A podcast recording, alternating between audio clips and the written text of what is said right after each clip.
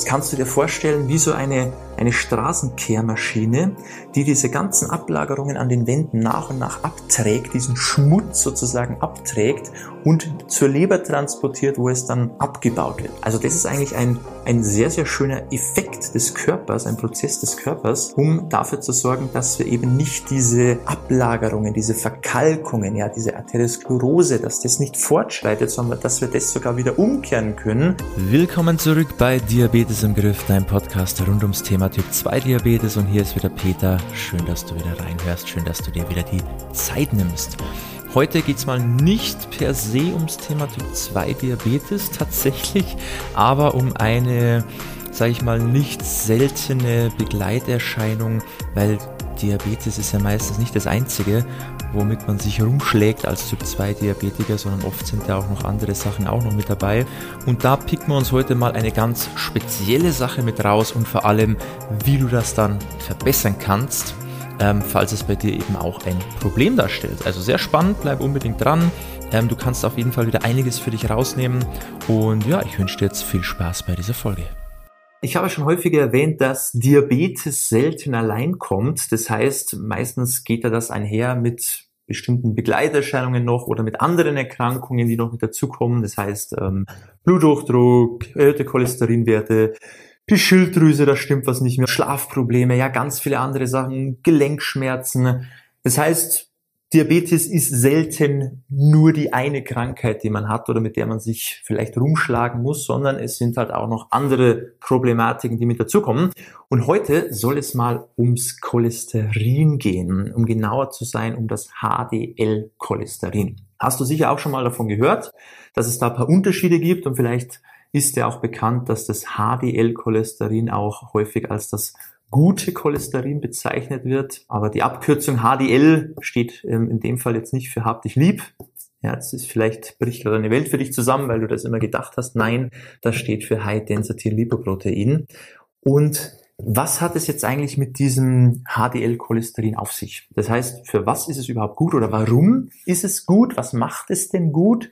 Und was kann man tun, wenn jetzt dein HDL-Wert bisschen zu niedrig ist? Weil dann wird es ja eigentlich Sinn machen, der Wert ist hoch oder zumindest in einem guten Bereich und eben nicht zu niedrig, weil wir wollen ja eigentlich viel vom Guten haben und wenig vom Schlechten.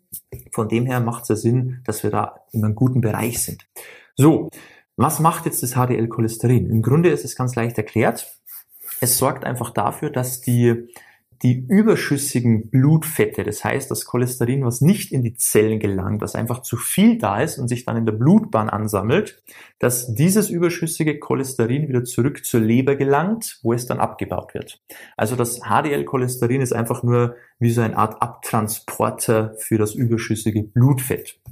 Und das Schöne ist nämlich, auf dem Weg zurück zur Leber, ja, wenn das HDL-Cholesterin eben die die anderen Cholesterine, die Blutfette, die überschüssigen zur Leber zurücktransportiert über die Blutbahn, streift es an den Wänden der Arterien entlang und nimmt sogar noch diese Ablagerungen mit. Das kannst du dir vorstellen wie so eine, eine Straßenkehrmaschine, die diese ganzen Ablagerungen an den Wänden nach und nach abträgt, diesen Schmutz sozusagen abträgt und zur Leber transportiert, wo es dann abgebaut wird. Also das ist eigentlich ein, ein sehr, sehr schöner Effekt des Körpers, ein Prozess des Körpers, um dafür zu sorgen, dass wir eben nicht diese Ablagerungen, diese Verkalkungen, ja, diese Arteriosklerose, dass das nicht fortschreitet, sondern dass wir das sogar wieder umkehren können, da sogar einen positiven Effekt drauf haben und das sogar wieder mehr oder weniger rückgängig machen können. Darum ist das HDL, ja, das Hab dich lieb, das gute Cholesterin ebenso gut, weil es eben uns dient, letztendlich gesünder zu sein. Und das ist natürlich immer toll. So, warum kann es jetzt sein, dass dein HDL-Wert zu niedrig ist, dass du zu wenig von diesem guten Cholesterin hast? Da gibt es jetzt im Grunde ähm, zwei wesentliche Punkte, die da zutreffen können. Und das erste ist, dass einfach dein aktueller Lebensstil dafür sorgt, dass nicht genug HDL-Cholesterin produziert werden kann. Ja, dass du dich sozusagen auch hier wieder selber sabotierst, dass du dafür sorgst, mit deinem Handeln und Tun, mit deiner Ernährung, mit deinem Bewegungslevel, mit deinen Verhaltensweisen, dass dein Körper nicht genug von diesem guten Cholesterin produzieren kann. Was sind jetzt die Gründe dafür oder welche Tipps gibt es denn, dass sich das wieder verbessert? Zum einen ist mal sehr, sehr wichtig, ja, ob du es jetzt gerne hörst oder nicht, regelmäßig dich zu bewegen. Sehr, sehr wichtig. Wir brauchen regelmäßig Bewegung, um auch genug von diesem HDL-Cholesterin produzieren zu können. Ja, also Bewegung hier wieder mal sehr, sehr wichtig. Nicht nur auf den Punkt bezogen, sondern allgemein ist Bewegung sehr, sehr gut. Also Bewegung sollte passen. Dann viel Vitamin C reiche Lebensmittel essen. Also dass dein Vitamin C gut abgedeckt ist. Und jetzt nicht einfach hergehen und sagen, ach, da habe ich doch hier mein Vitamin C Präparat, was ich hier nehme, das passt doch, dann spare ich mir mein Gemüse, mein Obst. Nein, wir wollen Lebensmittel haben, okay? Also Vitamin C reiche Lebensmittel essen, regelmäßig. Nicht einmal in der Woche, ja, am Sonntag mal, weil du denkst, jetzt gönne ich mir mal was, jetzt tue ich mal mir was Gutes, sondern jeden Tag. Vitamin C ausreichend dich versorgen, bitte, mit ganzen echten Lebensmitteln. Dann ähm, Transfette vermeiden. Wo sind Transfette drin? Alles, was eben stark verarbeitet ist, frittierte Sachen, Fastfood, alle Fertigsachen, diese Fertigprodukte. Also all das, wo du halt merkst, na, das hat schon mehrere Verarbeitungsschritte durchlaufen, das ist irgendwie abgepackt, da sind in der Zutatenliste mehr Sachen drin wie, ja, wie sonst irgendwo. Die Hälfte davon kann ich gar nicht entziffern. All diese Sachen, wo stark verarbeitet sind, die meiden. Ganz rausnehmen ist immer ein bisschen schwieriger, aber wir können zumindest ein Auge drauf haben, dass wir es zumindest stark reduzieren. Das wäre eine feine Sache. Dann auch natürlich Rauchen. Ja, falls du Raucher bist, dann wäre das mal eine Sache, die du sofort ändern kannst. Im Grunde von jetzt auf gleich. Einfach aufhören. Leichter gesagt als getan, aber im Grunde ist es ja nicht mehr. Andere schaffen es ja auch. Die hören auch von heute auf morgen auf. Ähm, kannst du auch, wenn du das wirklich möchtest. Aber das wäre mal anzuraten. Das heißt, wenn du rauchst und eben merkst, hey, mein HDL ist immer zu gering, wäre das schon mal ein, ein Riesenschritt nach vorne, das Rauchen einfach mal sein zu lassen. Und auch hier wieder wirkt sich ja nicht nur positiv auf die Cholesterinwerte aus, sondern auf deine gesamte Gesundheit natürlich. So, das waren jetzt mal ein paar wesentliche Tipps, wie man das Ganze bisschen so, ja, die, die Produktion bisschen beschleunigen kann, um da ein bisschen positiv einzuwirken, damit eben der Körper wieder mehr HDL bildet. Und der, der zweite Grund, warum der Wert zu niedrig sein kann, ist eigentlich auch sehr naheliegend, aber das haben eigentlich die wenigsten auf dem Schirm. Und zwar, du brauchst einfach nicht mehr.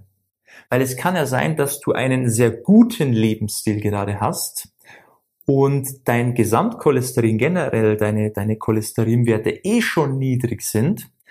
Und wenn dein Gesamtcholesterin niedrig ist, dann brauchst du auch nicht so viel von dem HDL, um sozusagen die Schäden minimal zu halten. Wenn wir jetzt bei dem Beispiel mit der, mit der Straßenkehrmaschine sind, wenn du jetzt in deiner Blutbahn nicht so sehr viel Dreck verursachst, dann brauchst du auch nicht so viele Kehrmaschinen, die diesen Dreck wieder sauber machen. Das heißt, wenn du wenig vom Schlechten hast, brauchst du auch nicht so viel vom Guten, um das Ganze wieder zu kompensieren. Also wenn dein Gesamtcholesterin in einem guten Bereich liegt, idealerweise unter 150, kann es auch sein, dass dein HDL-Wert unter der Norm liegt, ja, was ja dann als schlecht markiert wird, so das passt nicht, aber es ist okay, weil du einfach nicht mehr brauchst, weil alles gut ist. Wenn wenig Dreck da ist, brauchen wir auch wenig Kehrmaschinen, um das Ganze wieder sauber zu halten. Ja, und da dann nicht dich in die Irre führen zu lassen und dann denken, ah nein, mein HDL ist zu niedrig, das ist doch das gute Cholesterin, ich brauche mehr, was stimmt bei mir nicht? Alles gut, wenn du dich eben so gut ernährst, einen so guten Lebensstil führst, dass du einfach gesamt dein Cholesterin in einem super Bereich hast. Dann ist es überhaupt kein Thema. Ja, also wenn du da zu diesen Personen gehörst und merkst, das passt alles, musst du dir da keine Sorgen machen. Wenn du allerdings den Cholesterinwert künstlich nach unten drückst, wie jetzt mit den Medikamenten zum Beispiel, dann ist es da nicht gleichzusetzen. Dann kannst du nicht sagen, ah, meine Werte sind doch gut, passt doch alles. Das machen wir nicht. Hier genauso wie beim Diabetes auch. Nicht einfach sagen, Werte gut, weil viele Medikamente, alles toll. Ich kann mich zurücklehnen so und mein Leben weiter so leben wie bisher, weil es passt ja, Medikamente regeln. Nein, wir wollen das wieder vernünftig hinbekommen, weil die Medikamente sind immer nur so ein Schleier, der sich übers Problem liegt, ja, der da so drüber liegt, dass man es nicht mehr sieht. Und wenn man es nicht mehr sieht, dann kümmern wir uns auch nicht mehr drum, dann wird es aber nicht besser. Weil das eigentliche Problem ist ja noch da. Es ist nur so ein bisschen versteckt. Okay? Also wirklich darauf achten, es ist nur dann gut, wenn du auf natürlichem Weg deine Cholesterinwerte gut im Griff hast. Ja, wenn das wieder um jeden Preis runtergedrückt wurde, dann solltest du da auf alle Fälle schon ein bisschen einen Fokus drauf legen, damit du eben gute Werte hast, Gesamtcholesterin und auch ein dann dementsprechend einen niedrigen HDL, weil es ja passt offensichtlich und dann ist das okay, aber das immer versuchen auf eine natürliche Art und Weise hinzubekommen. Und vor allem die Cholesterinwerte reagieren extrem gut auf eine Ernährungsintervention. Besser als viele andere Sachen. Also mir braucht keiner erzählen, dass er die Cholesterinwerte nicht in den Griff bekommt, ohne Medikamente, weil er schon alles versucht hat, dann hast du noch nicht alles versucht. Du hast es noch nie richtig gemacht, weil das reagiert sehr, sehr gut darauf. Das spricht da sehr, sehr gut drauf an. Okay, Ernährung ist auch hier wieder eigentlich die effektivste Waffe, nenne ich es jetzt mal, gegen erhöhte Cholesterinwerte. Also auch hier kann man ganz, ganz viel machen. Und dann geht es meistens mit einher, weil dann kann man sagen, hey, meine Cholesterinwerte werden besser und auch mein Diabetes verbessert sich.